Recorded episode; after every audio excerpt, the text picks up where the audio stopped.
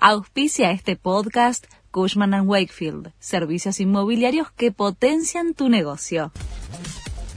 La Nación presenta los títulos del martes 15 de agosto de 2023.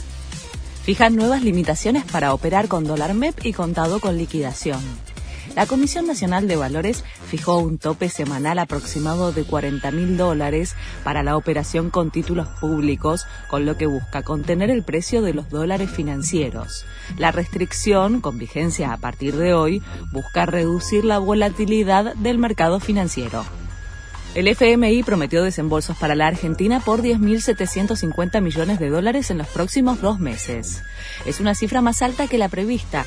En agosto iban a llegar 7.500 millones de dólares y finalmente llegarían 8.000, mientras que se esperan 2.750 millones de dólares en noviembre, algo más de los 2.500 previstos. El INDEC dará a conocer la inflación de julio.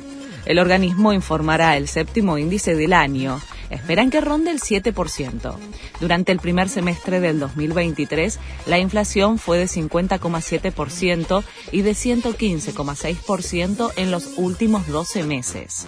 Más allá del dato de julio, los economistas alertan que la inflación de agosto podría trepar hasta el 14% por la devaluación tras las pasos. Néstor Grindetti se toma licencia de independiente. El candidato a gobernador de la provincia de Buenos Aires, al frente del Rojo, tras la renuncia de Fabián Doman en abril, confirmó que la alternativa es dejar su cargo momentáneamente en el club para dedicarse a las elecciones de octubre. Estoy viendo cómo me organizo con la campaña, explicó Grindetti, quien superó en la interna de Juntos por el Cambio a Diego Santilli. Alerta por una nueva cepa de COVID-19 en Argentina que crece a gran velocidad. La Organización Mundial de la Salud confirmó que hay dos casos de la nueva cepa de coronavirus aislados en la Argentina. Se trata de la subvariante Eje 5. Un caso fue detectado en Córdoba y el otro en Buenos Aires.